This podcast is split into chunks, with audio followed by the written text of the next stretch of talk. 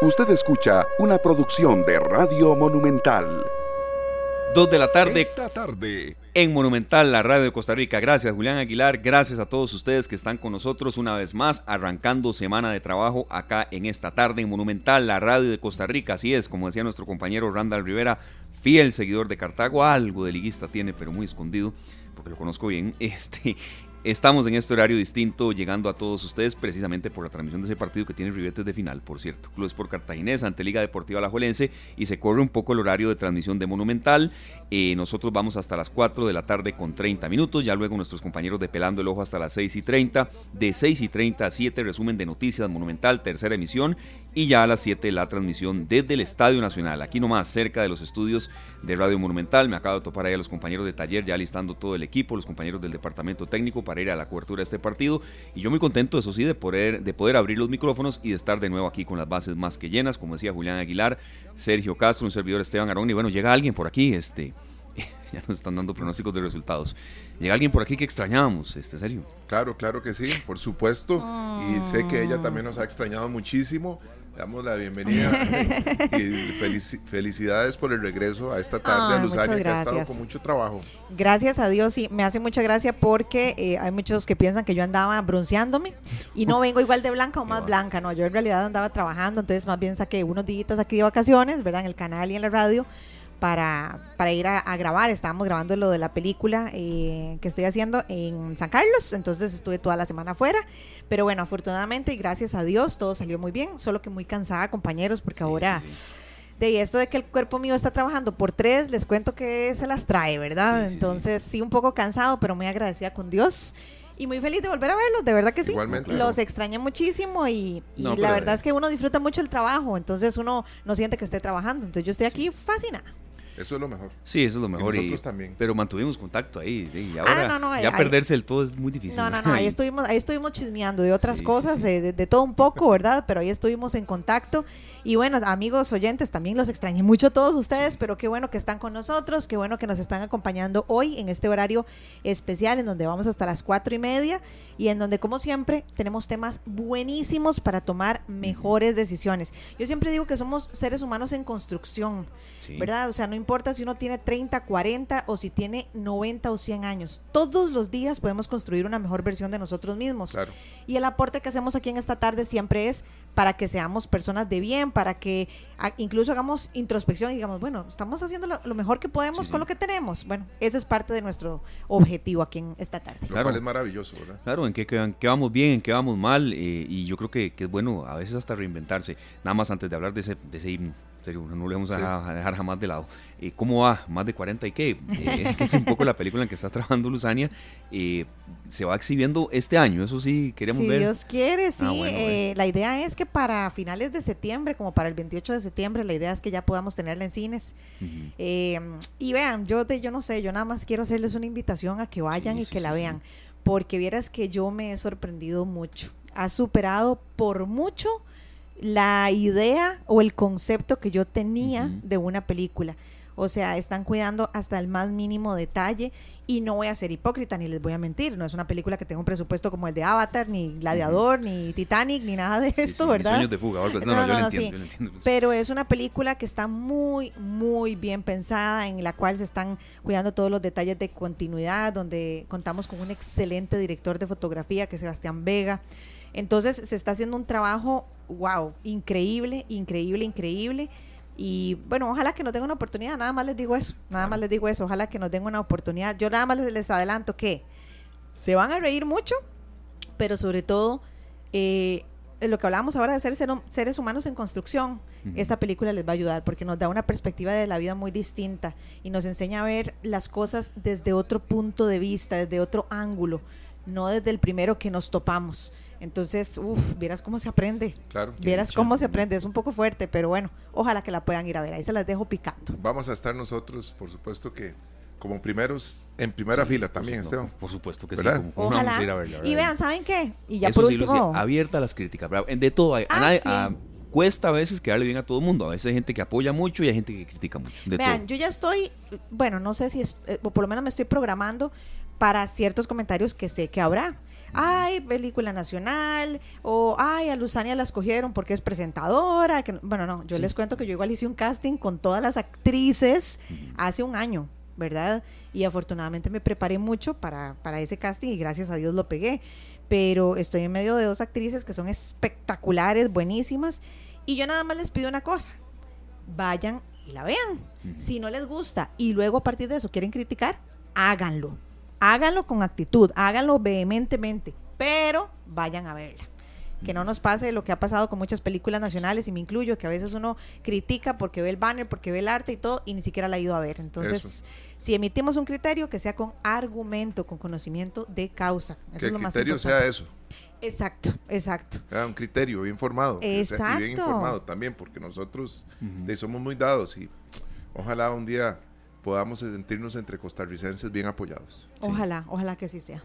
Totalmente serio, nos vamos a 1971. ¿Qué película? ¿Qué película? Pues, no, digo película porque hay parte también en esto. Estamos escuchando un himno como es mediterráneo, pero hay parte también de eso.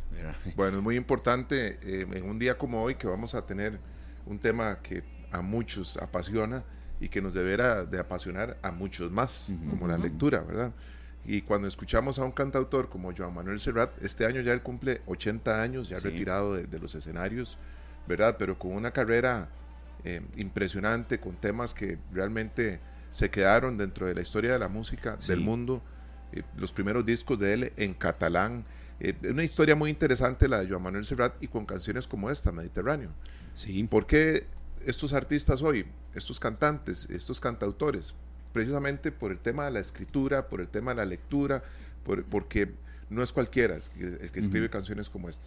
Sí, sí, no, y, dije parte de película porque Mediterráneo se ha usado para muchos documentales, para series, para películas, y es un himno que, bueno, eh, Joan Manuel Serrat creo que trasciende generaciones, épocas, ha estado en Costa Rica N veces, ¿verdad? Exacto. Creo que usted sí lo ha a ver, ¿verdad, Sergio? Lo, vi, lo vi dos veces, pero una me gustó muchísimo porque de los esfuerzos que se han hecho en los festivales internacionales de las artes, estuvo en la Sabana, en un concierto gratuito, sí, en, esos festivales que han sido maravillosos, porque muchos hemos podido ver eh, presentaciones de orquestas o de bandas que normalmente no, no tal vez uno no ha tenido la oportunidad de ir al teatro o de ir a un estadio a ver a Alan Parsons Project.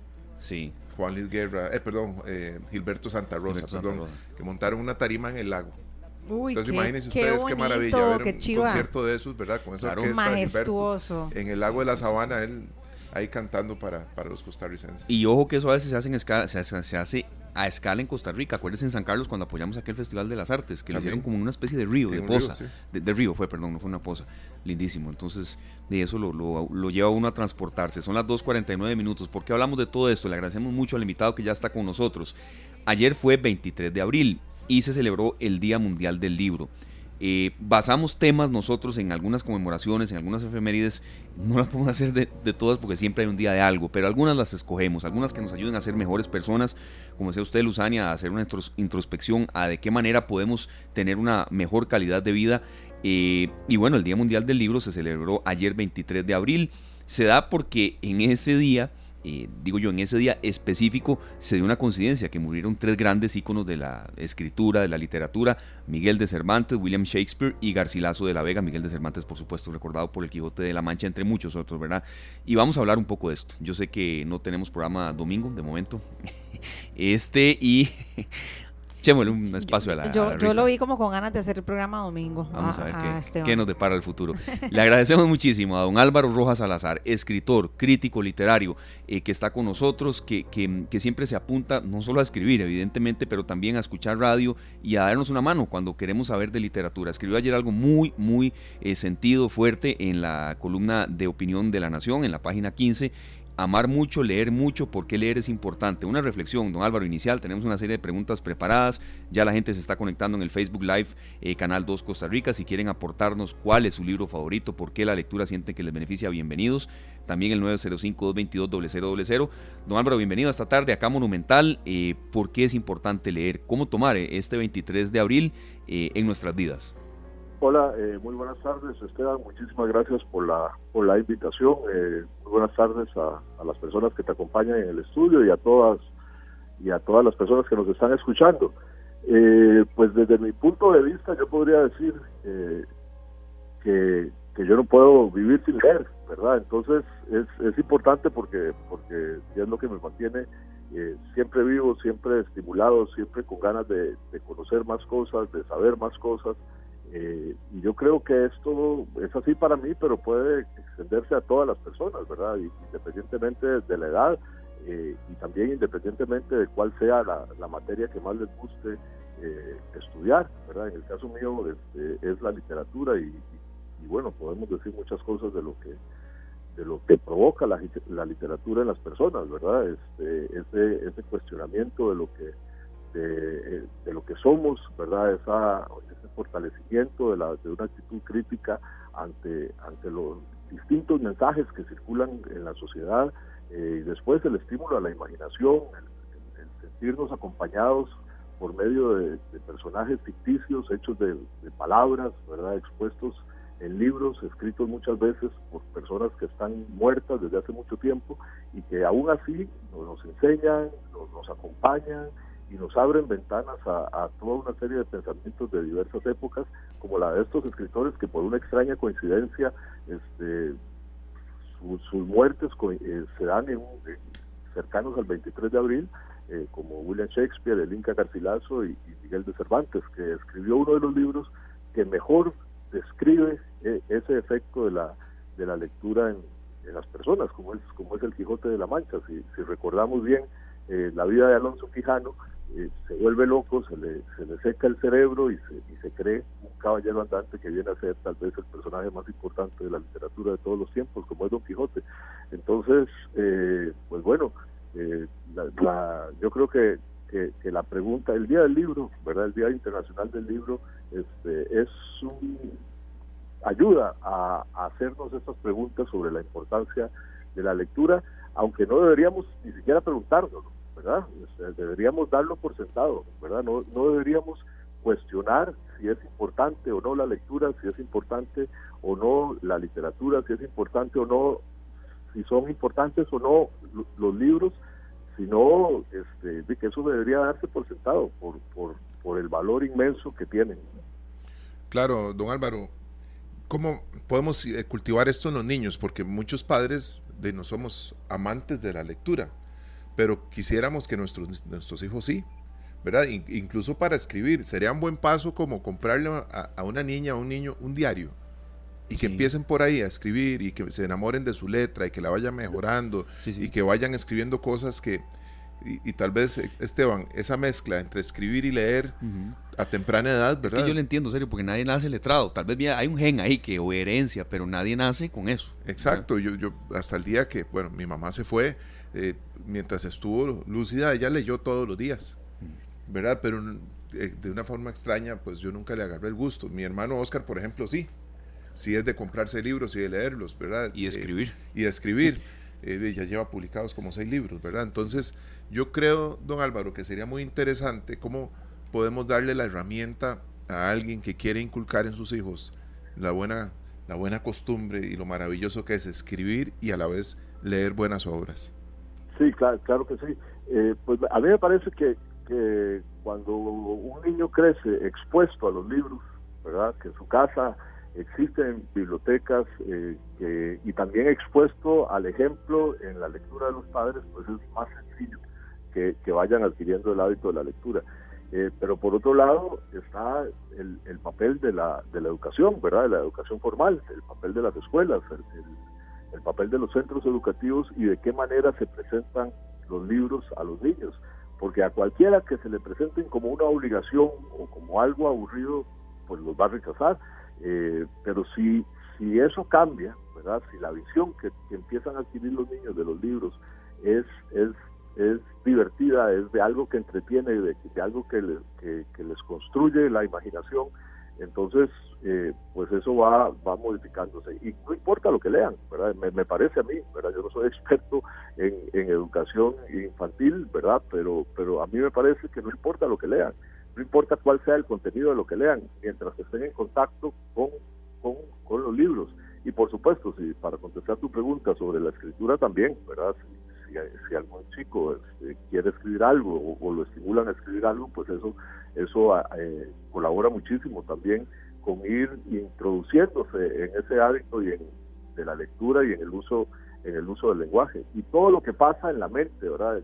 Lo decía antes, independientemente de la edad, todo lo que pasa en la mente mientras uno está leyendo, cuáles son los procesos subjetivos, los procesos emocionales que se involucran eh, cuando uno está cuando uno está leyendo, porque no es solo una actividad cognitiva o racional, ah, eh, se ponen en juego las emociones, se ponen en juego las los sentimientos y, y, las visiones de mundo, ¿verdad? Entre más amplio sea el conocimiento de una persona, entre más lecturas tenga encima, este, pues menos fanatismo va a existir, menos actitudes rígidas van a existir y va a haber este, pues una, una disposición mayor para los principios democráticos. Don Álvaro, le voy a hacer una pregunta de repente un tanto personal, pero, pero creo que va a ayudar a, a, de alguna manera a ilustrar ese tema que estamos desarrollando. Claro, a, usted como... No, no, no, pero tampoco se me asusten, no es nada así muy personal. No, no, a usted como, como escritor y como crítico literario, ¿cómo cree que ha cambiado la lectura su vida? Porque hay personas que dicen, no, bueno, yo de repente no tengo el hábito de la lectura, pero de, con las experiencias de vida es suficiente. O con leerme una revistita de un artículo que me gusta es suficiente. Pero usted desde su silla, desde su experiencia, desde su pasión, ¿qué nos puede compartir a nivel personal? ¿Cómo le ha cambiado la lectura eh, a usted, su, su, vida, su forma de, de actuar todos los días o su filosofía incluso?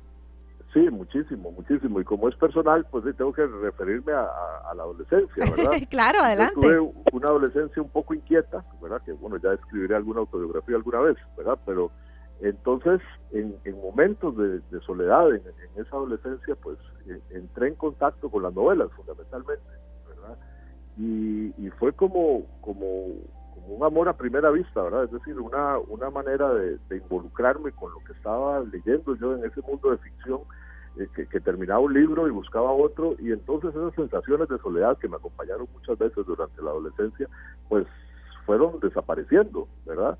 Y, más bien buscaba esos espacios esos espacios libres libres de personas, ¿verdad? Este, donde donde yo pudiera leer y concentrarme en eso que, que, acababa de descubrir, que era la literatura, ¿verdad? Que eran que eran las novelas y, y muchos los, los novelistas norteamericanos, mucho también la literatura latinoamericana del boom y ahí fui, ¿verdad? Fui avanzando, un libro me llevaba a otro. Eh, los principales recomendadores de libros eran los mismos escritores que yo que yo leía que hacían porque eso pasa en la literatura es como una cadena de una cadena de recomendaciones verdad un libro lleva a otro y, así y así seguimos. El, Quijote es un libro hecho de libros verdad es un libro de referencias a los libros a las novelas de caballería. Si bien uno puede decir que es una crítica a las novelas de caballería también es la última novela de caballerías en fin, este, eso, eso cambió mi vida por completo porque, porque me hizo sentir que había un universo paralelo, ¿verdad? A la, a la vida cotidiana que muchas veces era aburrida o, hostil, ¿verdad? En, mi caso, y entonces eh, que yo podía recurrir a eso, ¿verdad? Que yo podía recurrir a la lectura. Y por medio de la lectura fue que llegué a la escritura, que también fue como en esos, en esos, en esos mismos años, cuando yo tenía 17, 18 años. Claro, don Álvaro, a veces uno cuando trae estos temas a la mesa y no tiene por qué ser tan negativo. Yo, insisto en que tal vez por el ajetreo diario, por auge de redes sociales, la gente quise, quizás esté leyendo menos. Pero hay otra gente que me dice, no, mira que eso no es tan así, no crea. Hay gente que a veces se aísla un poco de redes sociales y sí lee. Y ahora estábamos los tres comentando esto. Sí, este fin de semana hubo un montón de actividades y uno vio imágenes de lugares llenos, desde el Museo de los Niños hasta ferias de libros regionales. Entonces, desde su experiencia, porque usted es máster en literatura latinoamericana también, ¿no, Álvaro? Em, ¿La gente está leyendo menos o, quizá no es con una apreciación ahí, mía? Este, yo estuve como tres años a cargo del Colegio de Costa Rica del Ministerio de Cultura, ¿verdad? coordinándolo y en conversaciones con especialistas y tuve acceso también a informes técnicos sobre este tema de la lectura y la capacidad lectora. Y entonces yo, por supuesto, igual que vos, pienso que hay gente que lee, que hay público para las actividades literarias y que es asunto de promoverlas mucho y, vamos a encontrar a gente interesada. Y cada vez se puede encontrar a más personas interesadas en la lectura. Eso es cierto, pero también es cierto que hay que salirse un poco del círculo en el que uno se mueve, ver más allá y, el panorama eh, a veces leyendo, es por lo menos para hablar con algunos datos, ¿verdad? Este, no los tengo a mano, pero sí los leí en algún momento, leyendo esos informes técnicos es bastante desalentador ¿verdad? Este, la cantidad de libros que una persona en Costa Rica lee por semana, ¿verdad? O por mes o por año. Eh, saliéndose del ejemplo que, puede estar, de los ejemplos que están cercanos, que pueden estar cercanos a nosotros. Y por otro lado, algo que me preocupó aún más es, son las capacidades de lecto, de escritura en los niños. En las escuelas. Eh, sobre todo lo que ha pasado en los últimos años, porque si se deteriora la educación pública, que ha sido uno de los pilares de la democracia costarricense, como lo ha sido también la salud pública, eh, si se deteriora la educación pública, yo creo que este país entra en, un riesgo muy grande, ¿verdad? Para otra vez defendiendo esos ideales que, en los que creo yo y en los que creen, creen muchos costarricenses, como son los ideales de la democracia y la y de, un progreso este, compartido para, para, para todas las personas de la sociedad y no solo para algunas. Entonces, eh, fortalecer la, la, la, educación pública en estos temas tan, tan elementales, tan determinantes como lo son la, la capacidad de lectura y, de escritura, que no, lo, que no es algo solo para que lean libros de literatura, ¿verdad? O para que disfruten el placer de, de lo que son las, las, las ficciones literarias, sino para cualquier actividad intelectual a la que se vayan a dedicar en su vida. Eh, a eso yo creo que hay que ponerle muchísima atención. Este, repito, yo no soy un especialista en esa materia, pero una vez estudiando esos informes, ¿verdad? una vez que haya eh, que discutí con, con especialistas en, en, esto, pues sí, sí me alarmé por los datos que, que, reflejaban. Don Álvaro, sería también un tema a, a tomar en cuenta el tema de la digitalización de la lectura digamos también, si vemos que los niños pues pasan más tiempo con una tablet, con la laptop o con un celular, a través de estos mismos dispositivos aprovechar de que están con ellos y que por ahí se puedan incentivar estos buenos hábitos. Bueno, a mí me parece que sí, que pueden ser extraordinarios aliados, ¿verdad? Es decir, yo el, mundo digital no lo veo como enemigo del mundo del de papel, ¿verdad? Pueden convivir, pueden coexistir y pueden ser, sin ninguna duda, aliados para, para la educación de los niños. Don Álvaro, yo, yo voy a ser un poquitito incisiva en este tema y, se lo, y bueno, se lo digo porque a mí me pasa, la, que empieza con confesiones. A mí me, no, a mí me encantan los audiolibros, porque yo voy de repente manejando eh, y yo voy y casi que lo veo como una terapia, voy manejando, no me importa la presa, voy concentrada en el audiolibro, voy eh, también desarrollando ese, ese estímulo de la imaginación del que usted hablaba al inicio de la entrevista pero deben haber grandes, grandes, grandes diferencias. De hecho, que he topado con gente en, el camino que me ha dicho, ay, Luzania, es que no, no se parece, no es lo mismo. Pero bueno, es una manera que yo he encontrado para desarrollar mi imaginación, para conectar conmigo mismo y para aprender de diferentes temas. ¿Cómo ve usted este tema? Porque de alguna manera nos acerca a lo que Sergio decía ahorita, de la digitalización.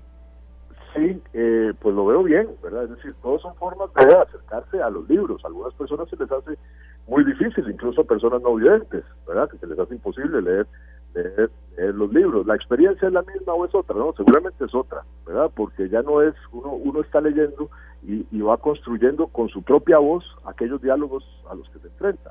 Mientras que aquí hay una voz que ya, que ya le habla y que ya le, que ya le, cuenta la historia. Eh, pero son herramientas muy valiosas todas, ¿verdad? Para, para, para acercarse a los libros, para acercarse a la literatura.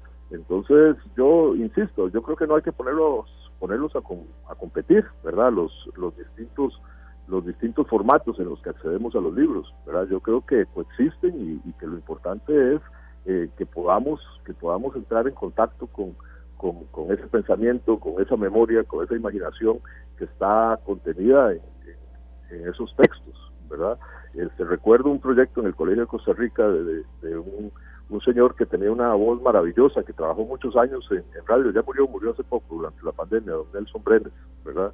Eh, trabajó en la BBC de Londres también, Y, él, y él presentó un proyecto para hacer audiolibros, ¿verdad? Y los grababa con, con, la voz inconfundible de don Nelson, ¿verdad? Y es un proyecto maravilloso, ¿verdad? Que, que lo, lo, apoyó el, el, Colegio de Costa Rica, este, con libros de la literatura costarricense, pero también con, con libros clásicos, me parece.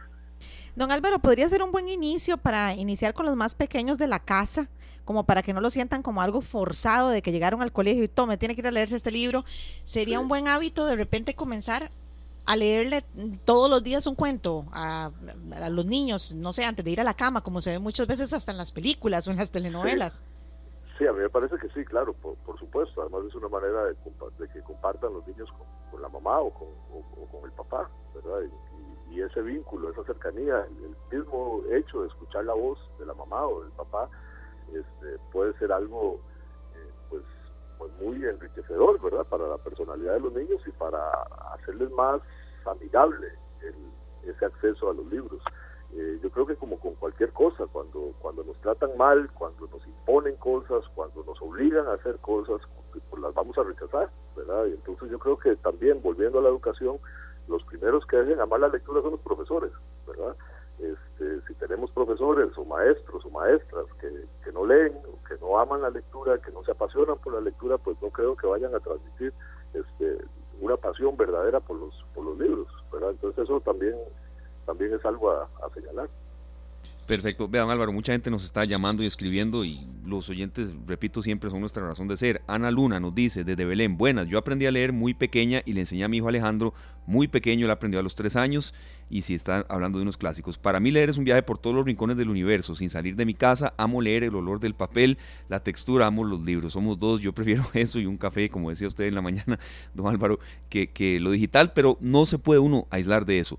Dice Doñana, mi escritor favorito, el Gao, Gabriel García Márquez, y su obra maestra Cien años de soledad. Me gusta Isabel Allende con su Casa de los Espíritus, y claro, Noah Gordon y su libro El Médico, y en los nacionales Joaquín Gutiérrez y Fabián Dobles, El Cavilán vuela al sur, y Arras del Suelo son muy buenos. Gracias de verdad, doña Ana, por este mensaje. Claro que lo íbamos a leer. Don Víctor Barrantes, desde San José, gracias por sumarse acá esta tarde en este eh, recordatorio que estamos haciendo de una fecha tan necesaria como el Día del Libro y la importancia de leer cómo nos puede ayudar. Adelante, don Víctor.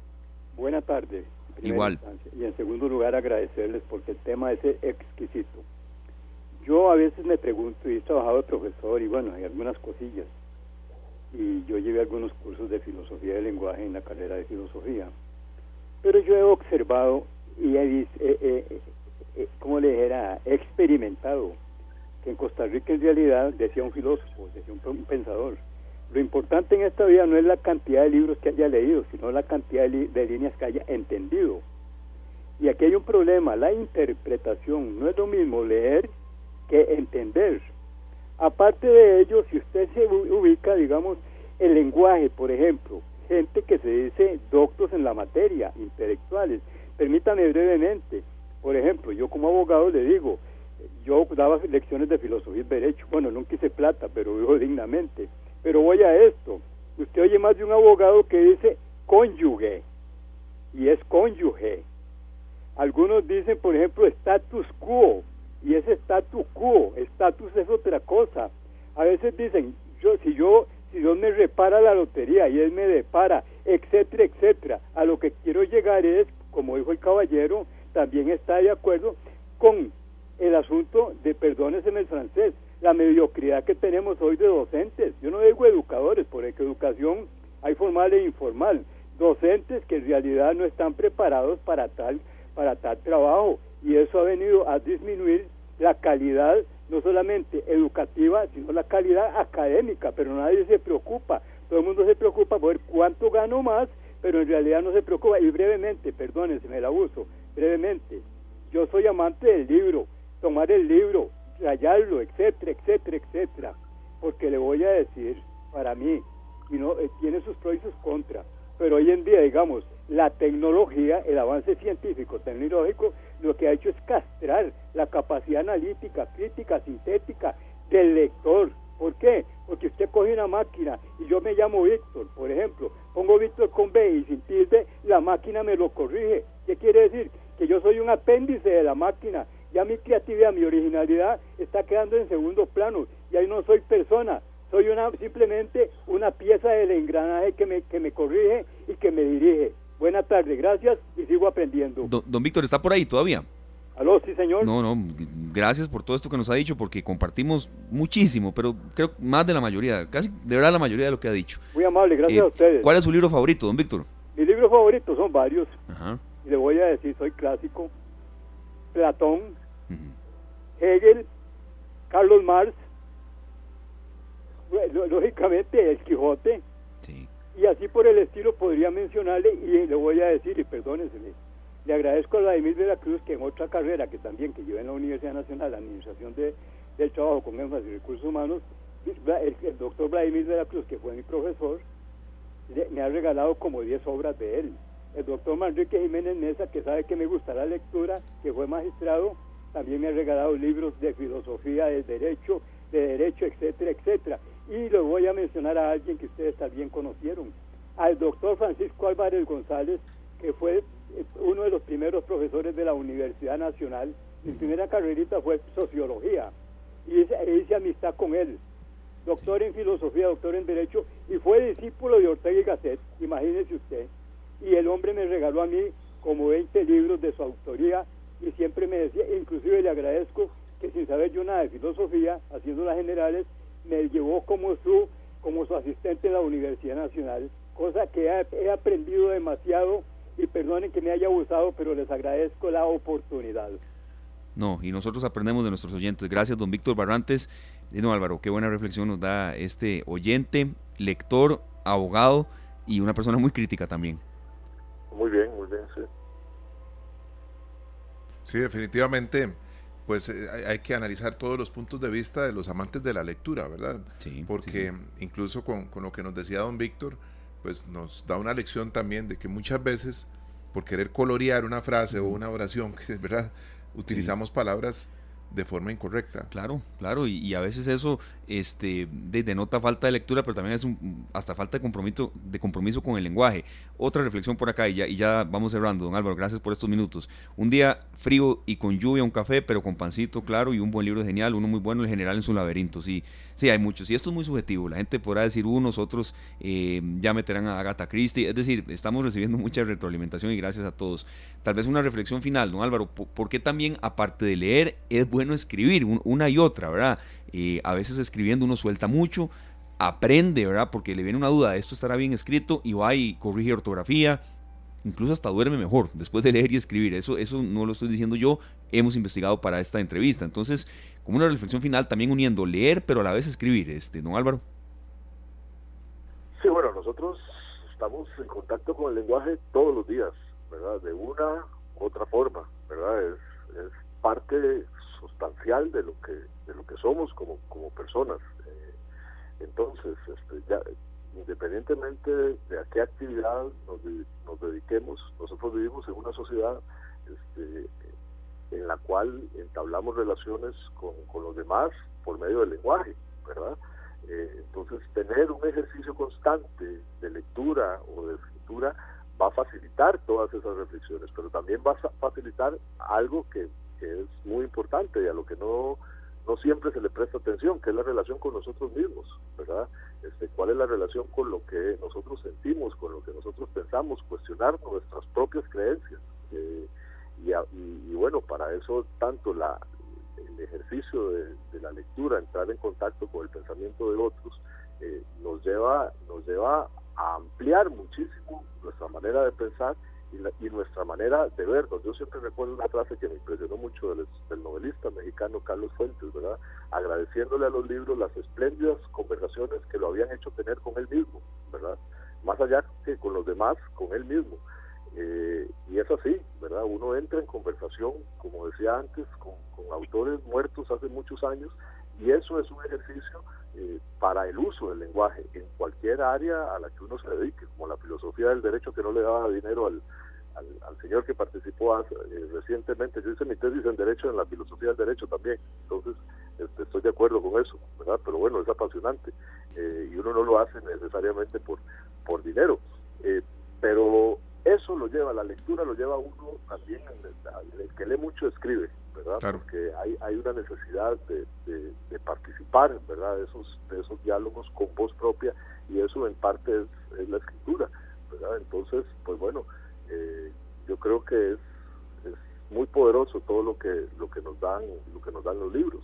Y es, para celebrar mucho para cuidarlos y para promoverlos desde donde se pueda promover verdad fundamentalmente las obligaciones que tiene el Estado de promover eso en niños y jóvenes por medio de la educación después también este, los programas del Ministerio de Cultura pero también en la ciudad verdad o sea la, actividad privada verdad que es importante una ciudad que que, tenga librerías, que tenga circuitos de lectores, cafés literarios, en fin, este, una vida cultural rica para, para los libros y para la literatura.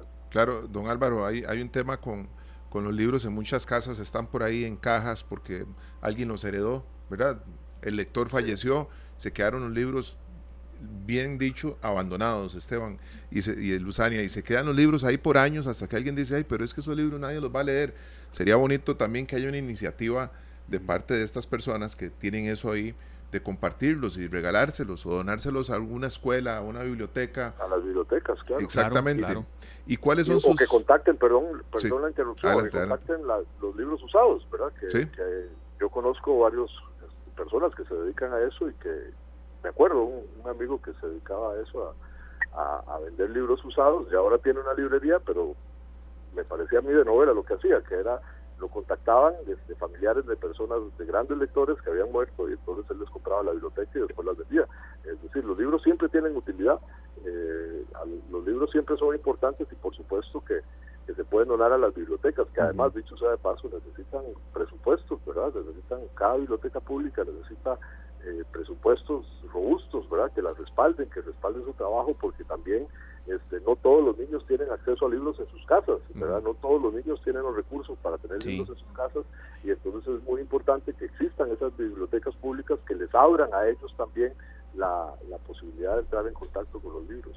Claro, don Álvaro, ¿cuáles son sus libros favoritos? Bueno, es una pregunta compleja, pero en literatura, en novela, se la digo así rápidamente, Guerra y Paz de León Tolstoy, ¿verdad? Eh, en, filosofía es un poco más complejo todavía, pero podría hablar del principio de esperanza de Ernest Bloch, un filósofo alemán.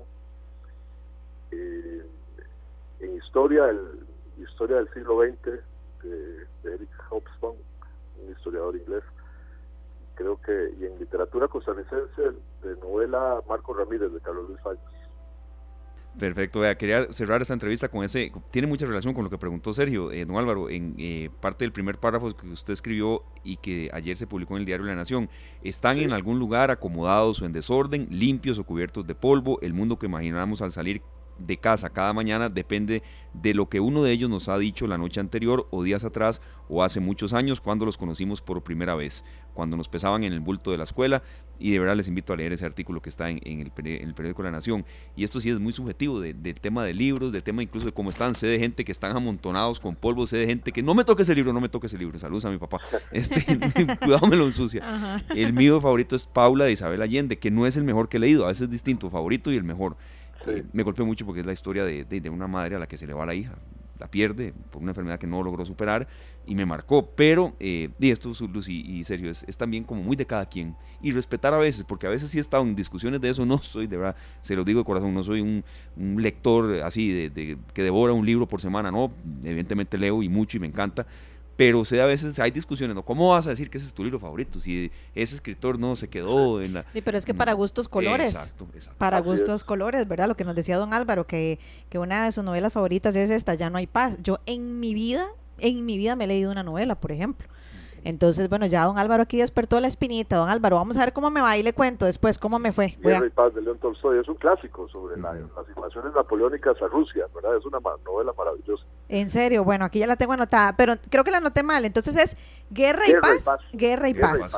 Perfecto. Guerra y Paz. Aquí está anotada. Aquí está anotada entonces. Perdón, voy a asumir que don Álvaro lo ha hecho, pero les voy a preguntar a ustedes. ¿Ustedes han leído varios libros a la vez? No, yo no. Eh, he intentado hacer eso y a veces pierdo el hilo de uno y el otro. No es, sé que sé de gente que hace eso, hasta tres a la vez, pero sé de gente que no lo recomienda y yo me quedo con, no, con mejor terminar uno y... No, pero yo con, cosas puedo con uno, así que ahí me quedo. yo asumo que don Álvaro lo ha hecho, pero no sé. Usted me saca del error si es así. lo he hecho, pero prefiero, prefiero la lealtad a uno solo. Buenísimo. Don Álvaro, muchísimas gracias por habernos acompañado. Que tenga una muy linda tarde.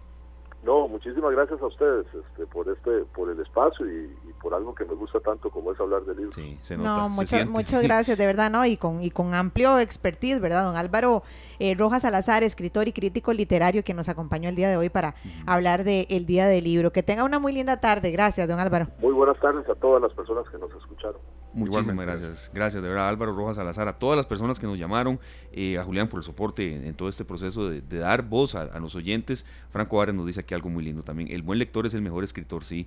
Eh, tiene mucha relación. Y, bueno, aquí no queríamos eh, de verdad hacer algo como que generara controversia, que tal vez los libros que dijimos aquí que nos gustan o que nuestro amigo invitado dijo, sabemos que esto a veces genera discusiones y también pasiones, pero eh, sí hablar de los beneficios de la lectura. Voy a compartirles por acá rápidamente eh, una lectura de eh, los siete beneficios básicos de por qué es importante leer. Aquí va un poco de psicología y el invitado que tenemos no era psicólogo, pero sí hay parte de eso también. La lectura es evasión y entretenimiento. La lectura favorece el aprendizaje, despierta la curiosidad y alimenta la imaginación, mejora las habilidades de comunicación, empatiza y sociabiliza. La lectura es salud, la lectura es compañía. Y agrego otro que si habíamos revisado eh, no necesariamente, pero si uno lee eh, por lo menos unas 20 páginas de cierta hora en adelante, llegando a la hora de dormir, eh, lo hace mejor, concilia mejor el sueño. Sí, dicen que ayuda a, entrar como en calma y a descansar muchísimo mejor, a desconectarse. Entonces, bueno, ya vemos que son muchísimos los beneficios de la lectura. A cambiar el teléfono de la mesita de noche, ¿verdad? Dejarlo cargando en la mesa y llevarse el libro para la cama, si fuera el caso, que, uno puede Yo les había comentado que yo he, hecho, he, hecho, he tratado de hacer no siempre de divorciarme del teléfono los fines de semana. Y que se digo de verdad, cuando lo logro hacer mucho, este duermo mejor y arranco el lunes con una fuerza. Este es un caso de, en que sí, de me, me, logré divorciar mucho el teléfono el fin de semana. Gracias a Franco Ares por este consejo que le da a usted, Luzania, a usted. ¿Qué me dice? Dice don Franco Ares. Eh, salga de la cabina. No, para nada, Luzania, No, no, gracias, don Frank. A Luzania, La Guerra y la Paz es un libro muy extenso. Quizá debiera empezar con una novela no tan voluminosa. Sí, ese es un buen consejo. Eh, sí, es, que nunca me he leído una novela. Sí, sí, sí, en realidad nunca me he leído una novela, entonces creo que puede ser una, una estrategia interesante, por lo menos para tener, lo que hablábamos ahora hace un ratito, por lo menos para tener criterio de, de, si me gustan o no me gustan las novelas. Rubén Blades comenta en una entrevista que pues él logró tener una amistad muy cercana con Gabriel García Márquez, pero que cuando lo conoció Gabriel García Márquez le dijo, Rubén, tú eres el desconocido más popular que yo conozco. qué buena, qué buena esa. Yo le recomiendo, Luzania, pero es que aquí va mucho la subjetividad y he hablado mucho de Isabel Allende, es mi escritora favorita, está Mario Vargas Llosa también, La Casa de los Espíritus, es, una, es la primera novela de ella, de Isabel Allende, le va a gustar. Tiene que tener tiempo, Lucy. Usted viene a una etapa de la vida en la que va a tener mucho tiempo. No, pero, pero siempre, hay, siempre, si uno busca tiempo para algo que le pueda ayudar a, a mejorar su calidad de vida, lo encuentra, ¿verdad? Eh, es una muy buena novela, La Casa de los Espíritus, que a mí me la recomendaron, que bueno, por cierto, tiene película también. Entonces, bueno, gracias a la gente, de verdad, que nos, que nos dio tanta alimentación para esta eh, primera entrevista de la semana. Mm, sí quería, perdón, compañeros, este, este aporte que nos da Ana Luna también, lo que dice el señor es verdad. Una maestra de mi hijo en una reunión dijo que ella no le gusta leer nada, y si dijo eso, ¿cómo pretendía pasar a los chicos el amor a la lectura? Qué terrible, sí. Sí, que una maestra diga eso, este, no no, no, no, no, no, no. Y si es así, casi que es mejor que se lo trague, ¿verdad? Y que haga un esfuerzo porque le guste, porque no decirle eso a los chiquitos o a los padres de familia, no, hombre. Está mal apuntada la Está Mal apuntada. Que no diga lo que dijo. Compañeros, vamos a, la pausa, ¿verdad? Sí, claro que sí. Vamos con un artista cubano, se llama eh, Francisco Céspedes. Y este disco, cuando él lo sacó, fue un éxito total. Se dio a conocer alrededor del mundo con su música. Vida Loca. Otro gran escritor de canciones. De canciones. Ya venimos con más.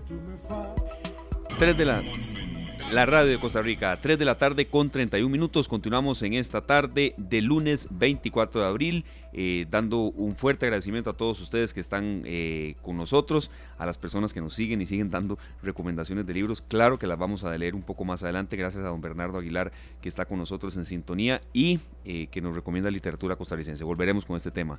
Muchas gracias a nuestros, a nuestros oyentes de verdad por darnos todo este soporte. Nos encanta mucho cuando tenemos gente, compañeros, acá en cabina, cuando hablamos de responsabilidad social, de responsabilidad social empresarial, de soporte al medio ambiente y nos complace pues de verdad mucho mm, estar aquí en, esta tarde con em, gente precisamente que tiene que ver con responsabilidad social empresarial, con temas de medio ambiente y con temas que tienen que ver con mejorar la calidad de vida de nuestro país. Le agradecemos mucho a Viviana Dávila, ella es gerente de Asuntos Públicos y Comunicaciones para Ford en Centroamérica y del Caribe, acá por su presencia. Y precisamente, Luzania y Sergio, para hablar de un tema que tiene que ver con eh, incentivar y económicamente darle músculo a proyectos que em, tengan eh, un soporte eh, ambiental, ¿verdad? Un músculo que, quiera proteger al medio ambiente. Doña Vivian Dávila, acá con nosotros. Encantada de estar Adelante. Qué gusto recibirla, doña Vivian. Bienvenida. Gracias, gracias. Me alegra mucho estar aquí con ustedes.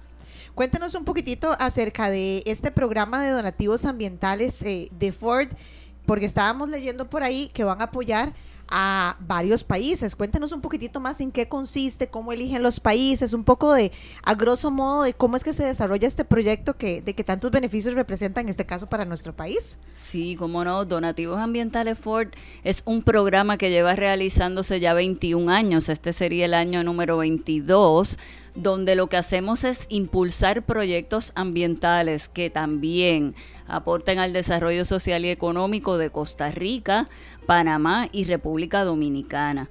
Lo que hacemos es elegir proyectos que nos presenten a través de la página donativosambientalesford.com las organizaciones sin fines de lucro que ya tengan proyectos realizándose, o sea, no puede ser ideas aún sin iniciar, pueden presentar entonces sus proyectos. Deben ser proyectos que aporten de alguna manera algunos de los objetivos de desarrollo sostenible de la Organización de las Naciones Unidas y deben ser proyectos que estén en una de cuatro categorías que tenemos, que es conservación y recuperación de la biodiversidad, seguridad alimentaria, gestión de residuos y energías renovables. Así que hasta el 31 de mayo entran a la página página Donativos Ambientales For y llenan el formulario de inscripción allí.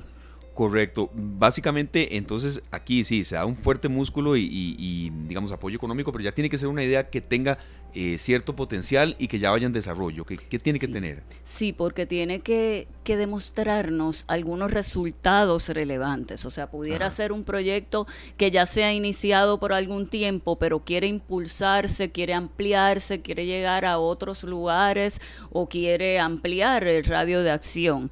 Así que entonces estos fondos que reciben lo impulsan para lograr sus objetivos. En el caso de, de estas empresas, eh, doña Vivian, tienen que ser empresas, bueno, ya usted nos dijo que tienen que ser proyectos que estén en desarrollo, pero cuán grande o cuán pequeña tienen que ser esas empresas que participen, porque sabemos que ahorita nos están escuchando muchas personas y de repente alguien dice, bueno, yo todavía tengo tiempo hasta el 31 de mayo. Sí, tienen tiempo. Pero ¿qué características deben tener las empresas que ya están con, en marcha con alguno de estos proyectos? Deben ser organizaciones sin fin de lucro, que deben estar establecidas jurídicamente en sus respectivos países, o sea, una personería jurídica.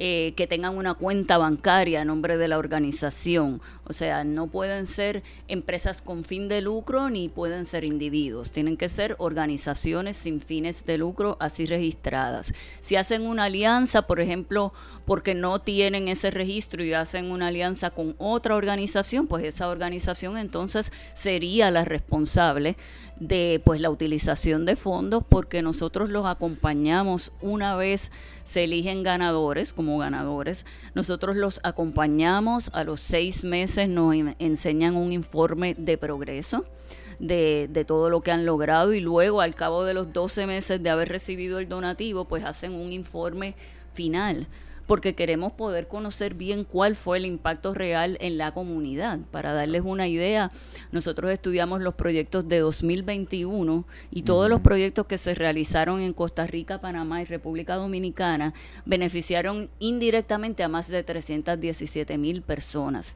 Y es importante para nosotros pues saber cómo están utilizando los fondos y cómo de verdad la comunidad se beneficia con esto. En el 2022 se premió en Costa Rica los proyectos llamados Fortalecimiento de pequeños productores mediante agricultura de precisión en la región Chorotega y el proyecto Restauración Socioecosistémica de Huacalillo.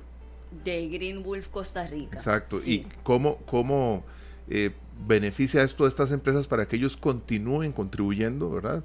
Y también puedan permear con su conocimiento y aprendizaje a través de todo esto, toda esta maravilla, ¿verdad? A otros emprendimientos, otros proyectos. Sí, lo bueno de estos proyectos que se, se eligen es que no solamente son para la comunidad, sino son con la comunidad. Las comunidades se involucran. En el caso de Green Wolf, en, el, en la restauración del ecosistema costero, en el caso de, del grupo de, precisión agrícola, está trabajando con pequeños productores para, para trabajar con unas técnicas de, de precisión agrícola para muchas veces mitigar el impacto del cambio climático y poder seguir produciendo de manera sostenible, que las comunidades pues logren estos proyectos a nivel sostenible. Así que lo bueno que tiene el programa también es la visibilidad que tienen estos proyectos, porque nosotros le damos mucho énfasis, si ustedes van ahora mismo a las redes de Centroamérica, de Ford Centroamérica, pueden ver videos, historias de los proyectos ganadores del año pasado. Así que eso les ayuda a ellos a llegar pues más recursos, más aliados, más voluntarios, a inspirar a otras organizaciones a que sigan haciendo lo mismo, porque eso es uno de nuestros objetivos, que esto tenga un efecto multiplicador. Claro. Doña Vivian, en materia de Costa Rica, ¿qué antecedentes hay de, de iniciativas que recibieron apoyo de ustedes y que luego se pudieron concretar? Bueno, todos los años hemos tenido ganadores de Costa Rica. Te mencioné los de 2022, pero aquí hemos tenido proyectos maravillosos. Si van a la página donativosambientalesford.com, ahí pueden ver los ganadores de cada año y hemos tenido proyectos de Costa Rica muy exitosos. Tengo que decir que no solo ha aumentado la cantidad, sino la calidad de los proyectos de Costa Rica. Costa Rica a nivel general hemos visto que tiene una gran conciencia ambiental y eso se promueve desde estas organizaciones sin fin de lucro como a nivel de la comunidad en general. Así que cada vez vemos proyectos mm, que no solo son muy buenos proyectos, sino que los presentan de una manera que logra el jurado de verdad poder entenderlo para poder favorecerlo. De hecho, doña Vivian, hacia, e, hacia ese punto iba mi, mi siguiente pregunta. Bueno, usted ya nos dijo, ya, ya apunté la página por si a alguien no le quedó claro, es donativosambientalesfort.com. Ahí es donde tienen que presentar sus propuestas. Y bueno, usted nos comentaba que sí, que tiene que ser una ONG, que tiene que tener su cuenta bancaria, etcétera. Pero qué tan difícil es hacer la propuesta o, proponer su idea a través de esta página. Tienen que presentar videos, tienen que presentar estados de cuenta, tienen que presentar como un análisis del resultado de cómo les ha ido hasta el momento. O sea, porque sabemos que ahorita hay mucha gente que nos está escuchando y que quiere postularse. Pero qué tan difícil es ese proceso para ya llegar a postular eh, su idea en donativosambientalesfort.com. No es difícil, es un formulario que ya está hecho, así que ellos lo van poblando con las contestaciones. Sí, pues tienen que, estructurarlo muy bien porque se le va a preguntar como en, verdad en diferentes secciones, información sobre la persona que está sometiendo el proyecto, o sea, el líder del proyecto, información de la organización y luego pasa la información del proyecto, a quienes beneficia, cómo los beneficia, eh, cuáles son los propósitos que tendría con el donativo ambiental Ford de ser ganador, cómo lo estaría utilizando, para qué específicamente, qué objetivos entonces va a lograr y cuáles son los indicadores de que esos objetivos se están logrando. Tiene que llenar un cronograma de trabajo y tiene que presentar un presupuesto, o sea que ya está eh, ya formulado en la página, ¿no? Es como ir llenando los blancos de, pues, ¿Qué, recursos necesita para llevar a cabo esos objetivos? Si está recibiendo fondos de otras fuentes, bien sea empresa privada o bien sea eh, alguna organización nacional o local de gobierno, eh, cuantificar también pues de sus propios recursos, aunque sea pues a nivel de especie, o sea que sean sus voluntarios con su tiempo, pues eso se cuantifica también. Y así se conforma pues un cuadro claro de cuál es la necesidad y, y cuánto entonces es que el jurado le puede otorgar, porque tengo que decir que este jurado no solo evalúa los proyectos, sino que es quien designa de los 56 mil dólares que tenemos para distribuir entre todos los ganadores, pues qué monto va a recibir cada uno de los proyectos ganadores. Y esa evaluación, para esa evaluación, pues necesita mucha claridad de la necesidad que tiene ese proyecto para lograr sus objetivos y qué otras alianzas tiene para que el proyecto pueda continuar como de forma sostenible. Para ir cerrando ahora, doña Vivian, ¿cómo ha visto usted la evolución en Centroamérica y el Caribe con respecto a todas estas medidas y todas estas iniciativas tan eh, positivas hacia el medio ambiente? ¿Ha visto también a nivel comunal y a nivel personal? Porque yo creo que mucha, mucha gente lee todo esto, pero en la casa no recicla nada, ¿verdad? Creo que todo esto nos motiva a los costarricenses, a los centroamericanos, a todos los del Caribe, a seguir aportándole un poco más al planeta. Sí, hemos visto una evolución bien positiva, no solo por la cantidad de propuestas que recibimos, sino por la calidad de ellas y cómo cada vez más están involucrando la comunidad que es lo que nosotros buscamos y cómo cada vez más estos proyectos tienen los potenciales de ser sostenibles, de no, de no estar por un poco, un poco tiempo y ya pues morir porque no tienen recursos, sino que tienen el potencial, tienen las alianzas, tienen el voluntariado y el apoyo de la comunidad y de otras entidades para seguir adelante, que eso es lo que nosotros queremos, ¿verdad? Ese efecto multiplicador y a largo plazo. Así que sí hemos visto esa evolución también como en las categorías que recibimos. Por ejemplo, antes apenas recibíamos de energía renovable y es algo que en los últimos años ha ido aumentando también. Igual la categoría de seguridad alimentaria es una que antes pues no casi no recibíamos propuestas y hoy día recibimos muchas también. O sea que vemos la diversidad también en el eh, y la expansión de áreas donde estas organizaciones están trabajando. Bueno, ahora, eh, esta iniciativa por parte de Ford tiene una característica obviamente principal que es eh, impactar de manera positiva el medio ambiente en todo Centroamérica y en todo el Caribe. Ahora, doña Vivian, si usted tuviera, yo sé que es difícil, pero si usted tuviera que elegir una o dos áreas que es a donde se han destinado la mayoría de proyectos en los últimos años, eh, ¿cuáles áreas serían? Porque usted nos hablaba que habían cuatro en especial, pero de, todas esas áreas, porque cuando hablamos del medio ambiente es muy amplio, ¿verdad?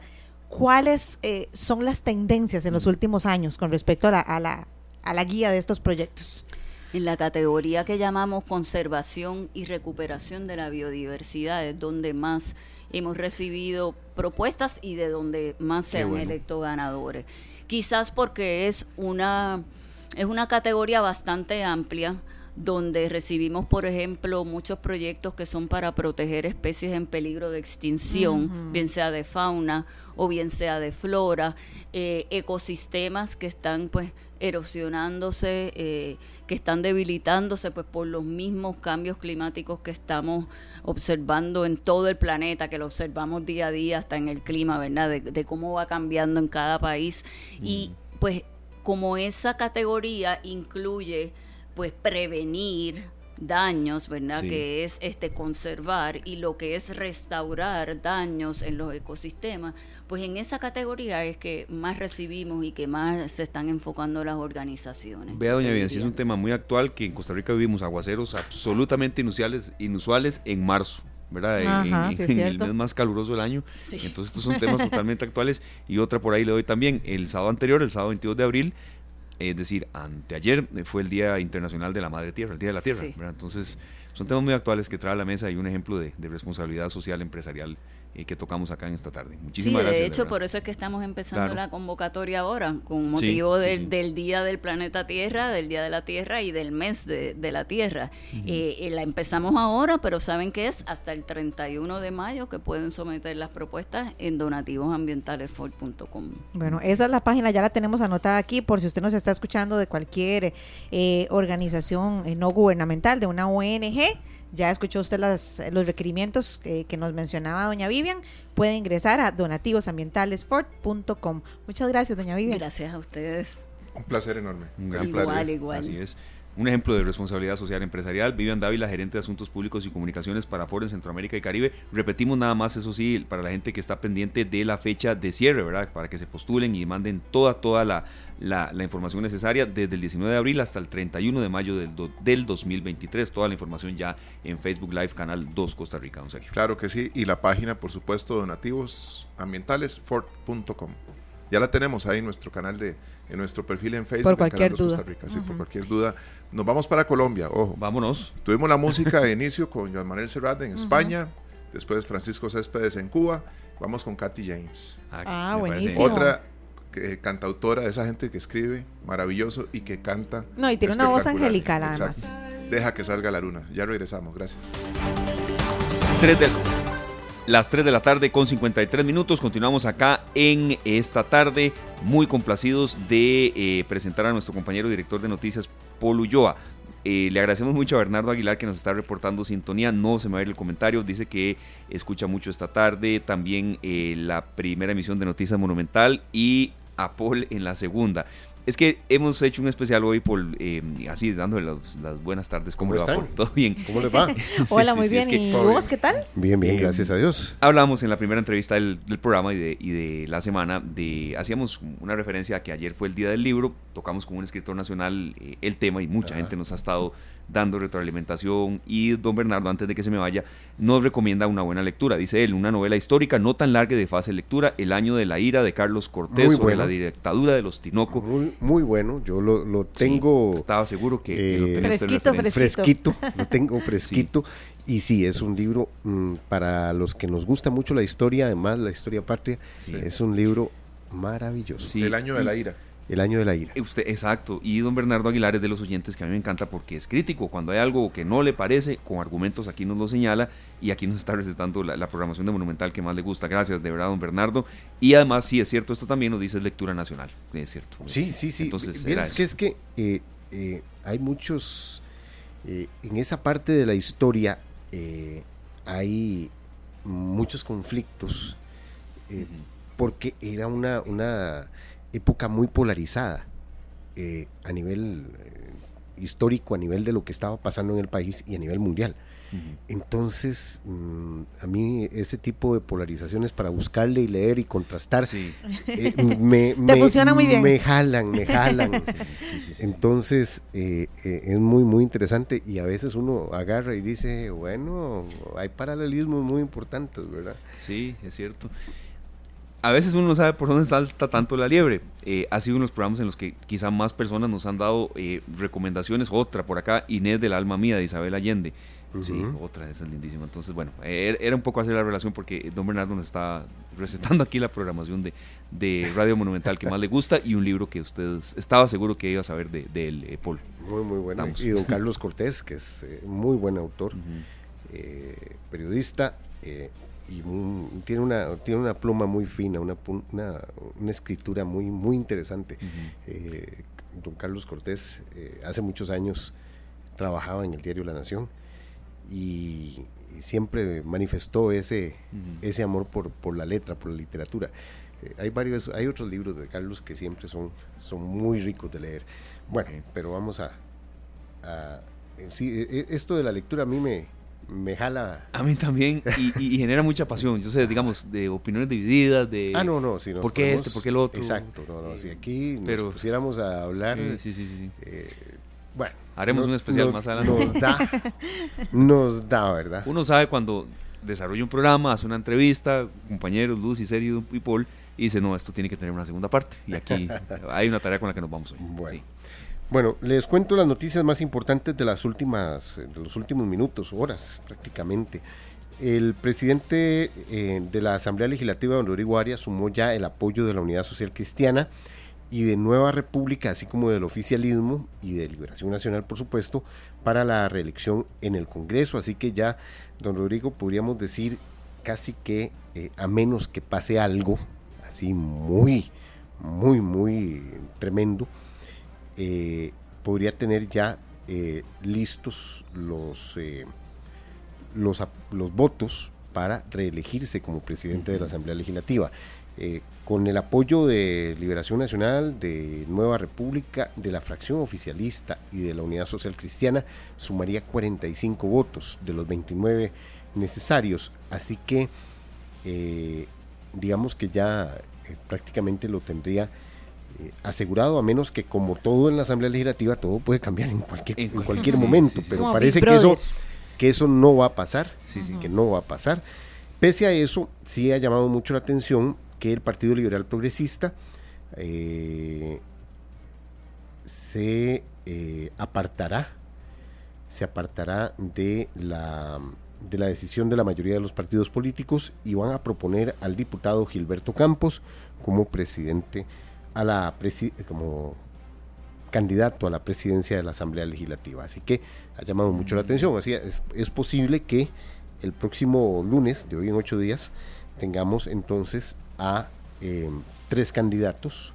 Uno del eh, don Rodrigo Arias, como para reelegirse con el apoyo de eh, las fracciones más grandes del Congreso. Don Gilberto Campos, siendo el, apoyo de su fracción del Partido Liberal Progresista, y un candidato a diputado por el Frente Amplio, que eh, ellos casi nunca lo, lo, anuncian, pero sí estarían presentándose eh, esta, estos tres candidatos ya oficialmente el próximo primero de mayo. Así que eh, parte de las situaciones, los estilas y encoges que empiezan a, a darse con respecto a la, eh, a la sesión solemne del próximo lunes, que tendremos transmisión ininterrumpida desde las 8 y 30 de la mañana para informarles sobre la transmisión, la, todo lo que vaya pasando en la Asamblea Legislativa y el análisis, por supuesto, que eso es muy importante, el análisis eh, que haremos de la eh, jornada que se vaya a dar de la elección del directorio legislativo. Es una jornada fuerte de trabajo para ustedes, los EPOL, y, también hay algunas eh, eh, otras aristas. Está la marcha del primero de mayo, ¿verdad, Paul? Eh, siempre. está la marcha del primero de mayo, recordemos que es feriado, así que sí, la marcha de los trabajadores, que siempre se acostumbra. está la misa de los trabajadores también. habrá que esperar cuál es la concurrencia este año. Recordemos que va a caer fin de semana largo.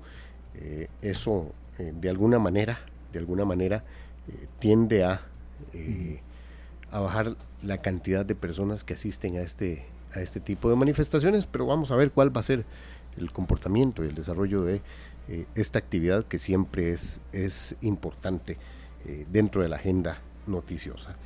También les cuento que las exportaciones aumentaron un 14% durante el primer trimestre del año. Mm. eso es una muy buena noticia. Esto representa casi 540 millones de dólares más que el primer trimestre del 2022. Según Procomer, eh, los productos con mayor crecimiento de exportación fueron los dispositivos médicos, las llantas, las máquinas impresoras, el café oro, la yuca y el plátano. Así que eh, llama mucho la atención eh, esta lista de de exportaciones de Costa Rica que aumentó en un 14% en el primer trimestre de este año. Y también otra muy buena noticia, ya que estamos hablando de interesantes y buenas noticias. Costa Rica fue seleccionada como el mejor destino en Latinoamérica por los lectores de National Geographic. Eh, el mejor destino latinoamericano en la primera edición de los premios de los lectores 2023 de la revista española Viajes National Geographic. Así que nuestro país eh, se destaca en el mejoramiento continuo como destino turístico, la innovación y la excelencia en los servicios turísticos. Eso es una buena, una buena información porque eh, atrae, atrae a, Más, a más cantidad de... Eh, personas a nuestro país, a que visiten a nuestro, país y se lleven una bonita experiencia. Sí, no, y como nos decía Shirley Calvo, eh, recuerda eh, Sergio Luzania, acá en esta tarde, la directora ejecutiva de Canatur, que la recuperación va, pero es muy lenta, entonces se ocupa, se ocupa que vengan y vengan eso. nomás y, y estos fines de semana largo ayudan y ya viene la temporada abajo, pero que no eso no sea excusa o, un obstáculo para que siga reactivándose el turismo. Bueno, es la temporada baja en el turismo nacional, pero recordemos que ya casi, ya casi estamos a un mes aproximadamente de que empiece la temporada alta de turismo extranjero. Ajá, sí, eh, El verano en Estados Unidos y en la parte en, el hemisferio norte eh, provoca que mucha gente se venga a pasear y eso es bueno. Claro. positivísimo. Eh, mucha gente le huye al calor de las eh, temperaturas extremas y prefieren venir a esta parte del trópico en donde el calor existe, pero, pero es más, más eh, controladito. Todo es controlado y el frío también. no, es en serio, imagínense una persona, y por eso hay tanto canadiense también de repente que visita Costa Rica, porque aquí uno dice invierno y es como risible para ellos, o sea, invierno, pero uno con una suétercita como esta que ando yo ya. un lugar como Atenas tenga el título del mejor clima, del, mundo. Bueno, imagínense ustedes. De verdad se lo digo, conozco de gente de, que vive en España e Italia, por ejemplo, que en, julio, agosto son temperaturas que hay, gente que es así, hasta que se lanzan en, fuentes que hay en esas zonas escapando del calor, eso, eso pasa, de verdad. Son temperaturas extremas que lo que quieren es buscar algo de hasta de lluvia. Pero vienen aquí y ya se encuentran esos aguaceros. Pero luego hay otro tipo de turismo también con aguaceros, ¿verdad? bueno, pero, pero eh, ya que, ya que, así es, que, que Lu eh, mencionó a los canadienses, llama mucho la atención porque hoy también se dieron a conocer los datos de eh, la visitación del eh, aeropuerto de Guanacaste. Y aumentó un 29% en comparación al primer trimestre del año 2022 por la terminal aérea guanacasteca pasaron 553.991 pasajeros, siendo un 29% más que este mismo periodo del 2022, pero Toronto, desde Toronto es donde llegan más vuelos a Guanacaste. ¿En desde serio? Toronto, desde Houston y desde Miami. De ahí son provenientes la mayoría de los turistas que llegan directamente a Guanacaste. Estamos hablando de medio millón de personas, más de medio millón de personas en tres meses por supuesto. La bueno, pero yo, yo, vean, hoy es lunes y yo veo que hay noticias muy positivas. Es que estamos llenando la semana desde ya. Ay, que, que salvada, sí, porque a ver, 29% más de turistas, bueno, en este caso de canadienses, en ¿verdad? La mayoría canadienses. Con respecto al año anterior, ¿verdad? El primer trimestre del año anterior. Y después lo que nos comentabas también de las exportaciones, ¿verdad? Un 14% más que el año anterior. Yo siento que vamos a, aumentando, tal vez pasito a pasito, pero yo lo veo como algo muy bonito y muy positivo. Así es, pero... ¿eh? Y ya para finalizar, compañeros, bueno, dejamos de lado las buenas noticias. Ah, eh, tan ya menos. tan bonito que estaba todo aquí. Ya, pero no me tire el vaso. no, pero si ya no tiene agua. No, pero por eso, en lugar de tuviera agua porque me, me da más grande, más dura la chichota. Bueno, ¿Cuál es la otra noticia? Bueno, no, eh, la Interpol emitió una alerta amarilla eh, por el caso de la bebé sustraída en Cartago ya hace tres semanas eh, esto quiere decir que ya su fotografía, sus datos están en, eh, dentro de la página de Interpol para por si, por si acaso. Eh, la verdad hay que decirlo así, por si acaso se dio algún, alguna salida o algún intento de sacarla del país. Parte de los trámites normales que se hacen en, este, en estas situaciones eh, pero ya sí la Interpol confirmó que sobre la niña pesa una alerta amarilla que es precisamente las alertas que se dan eh, para que eh, se detenga de inmediato a la persona que anda con la niña en caso de que tengan que o quieran sacarla del territorio nacional. Recordemos que ya hace más de una semana el OIJ confirmó que el sospechoso de apellido Casasola es el padre biológico de la menor, esto luego de conocer los resultados de la prueba de paternidad que se le hizo al sujeto. Así que continúa la búsqueda mm, de, esta niña en algunos lugares, una búsqueda distinta. Eh, con el fin de semana muchos vecinos y personal de los cuerpos de socorro siguieron la búsqueda. Eh, se ha hecho una búsqueda de otras maneras y todavía se replantea, la búsqueda se está replanteando por supuesto de, eh, esta, de esta menorcita que ya lleva tres semanas tres semanas eh, desaparecida y esperamos, esperamos que ya haya pronto alguna información, algún dato. más concreto. Yo tengo una, una, consulta, compañeros. una em, pista, sí. No, la, semana pasada, de hecho que la semana que estuve fuera, eh, que estuve trabajando en San Carlos la semana pasada, eh, escuché y vi la información de que habían encontrado una ropita de una bebé ensangrentada en las orillas del río donde la andaban buscando. No se ha logrado corroborar si esa ropa le pertenecía o no Todavía a, la, no. a la bebé. Todavía no. Es, Ese dato no se ha dado a conocer todavía. Eh, se están a la espera de los de, que, de que se den los resultados de sus exámenes y también ahí depende mucho de la y lo voy a hablar así sonará muy feo de la cantidad de sangre que eso tampoco se ha, dicho eh, así que esos dos factores no solo es que haya ropa ensangrentada sino que se confirme primero que sea, que sea, de, ella, o que sea de, una, de un humano, de una persona humana, eh, de una persona. Y eh, la cantidad. Porque dependiendo de eso es que ya podrían dar las investigaciones otro, otro rumbo. Otro, giro. Otro giro. Así que eh, estaremos muy pendientes a cualquier, cualquier información al respecto. Yo tengo una última consulta, Poli, gracias por, por este avance de noticias. En cuanto a este caso, eh, las consultas, la indagación que se le haga al ya confirmado padre biológico de ella, que hay alguna luz más de, qué ha dicho o, qué se puede saber o, qué se puede legalmente interrogarle a él, es más el fondo de mi pregunta. Bueno, habría que esperar eh, el resultado de estas otras pruebas. Recordemos que él ahorita está eh, en prisión preventiva por la desaparición de la niña. Esa es, ese es el cargo, por decirlo así. Ese es lo el que se le imputa, cargo, lo que se le está imputando en este momento, la desaparición de la niña. Si, se, si de forma eh, científica el OIJ da otras confirmaciones y entonces a él se le puede otra vez eh, indagar por el caso de homicidio o por cualquier otro delito que salga ahí eh, eh, que se vaya que se vaya dando o que vaya resultando a, través de la investigación. Entonces mm, puede darse que, que, lo llamen otra vez a comparecer que lo llamen a, a indagar eh, para aumentar los delitos. Así que vamos a ver, hay que estar pendientes nada más. Entiendo. Lo que pasa es que esta última consulta que yo le hice por ver que mucha gente me la hace y, quiere como y entendemos entendemos entendemos perfectamente la inquietud de la gente que, que algo aquí me hace también Febe Cruz es cierto la, no solo está por la desaparición está por violación sexual por la violación de la de la madre de la bebé.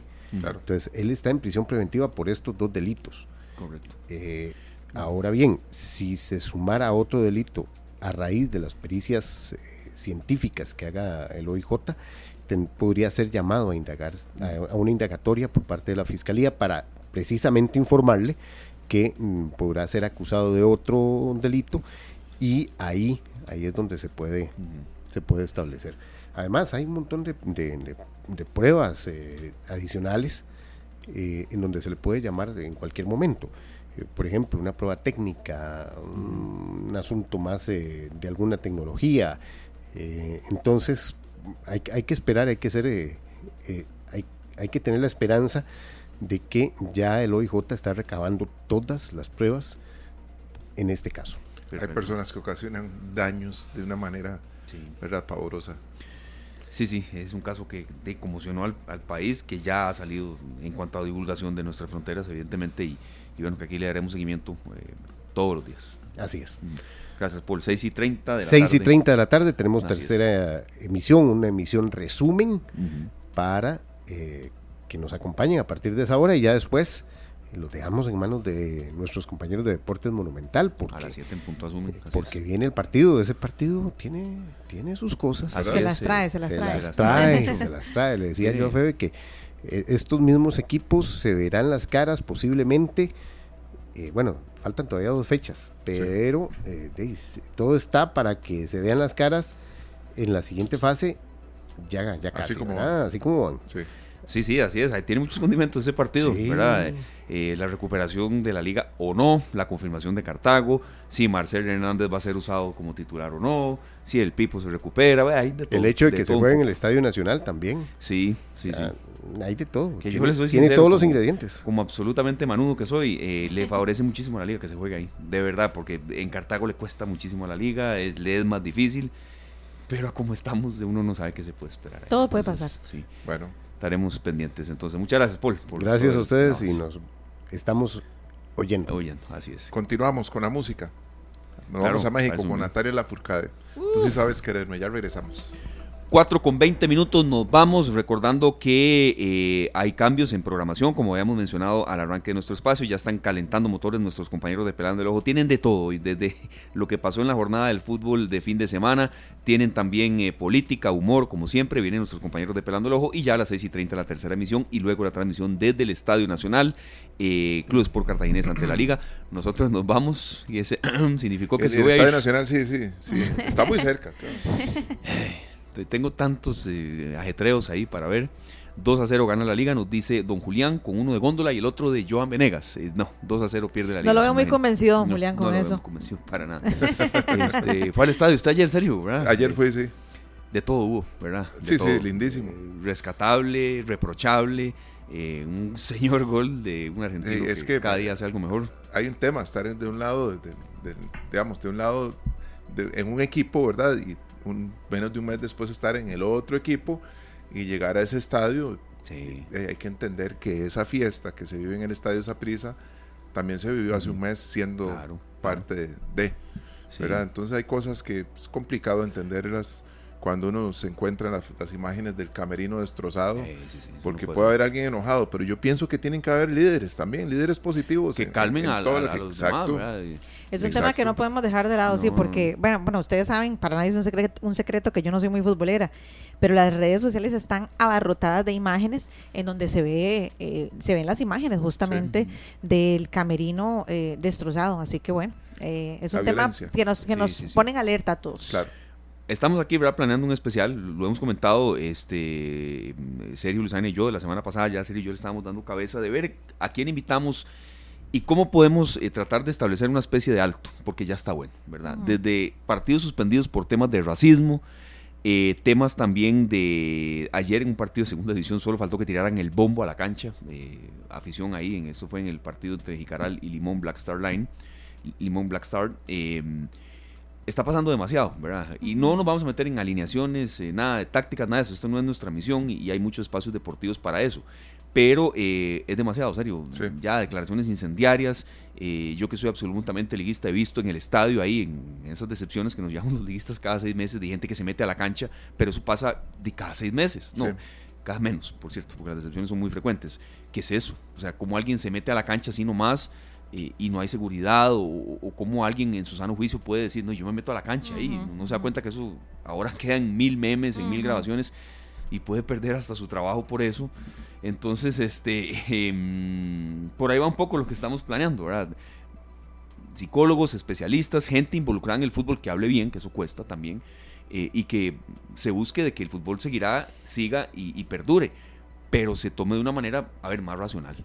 Aquí me dan otro insumo, lo que pasó en, ligas menores hace poco, que digo, estaba balazos al aire. Entonces, ya es demasiado. no, no, vamos a abordar ese tema muy pronto, se los prometemos. Así que cualquier eh, igual tema que ustedes sugieran que tengamos que abordar o que quieran que abordemos ahí, nosotros somos todo oídos eh, y todo todo vista también, porque ahí los leemos, los mensajitos que nos hacen llegar. han habido muchos y les agradecemos de verdad bastante. Por supuesto. Perdón, Lucy, serio, usted que, que, también conoce mucho de esto, que ayer estuvo en el estadio, se, se me... Se, tildaba mucho al tema de las barras, de se han vuelto a portar bien, gracias a Dios. han habido menos desmanes provocados por ellos. Es que hay que controlar desde el principio, sí, sí, tiene que haber un control desde el principio y en el Saprisa me ha tocado llegar al estadio con el carnet y, tener que enseñar mi cédula también. Claro, está bien. Entonces todos quedamos ahí registrados, ¿verdad? Entonces eh, hay, tiene que haber un control cruzado por ahí. claro, claro, claro. Bueno, pero el recibimiento de la Ultra fue lindísimo ayer. Sí. Se lo digo así. sí, sí, sí, claro. De verdad, es que di Pero tenemos que comportarnos porque hay gente que lo han llegado a buscar y han dicho, usted no, no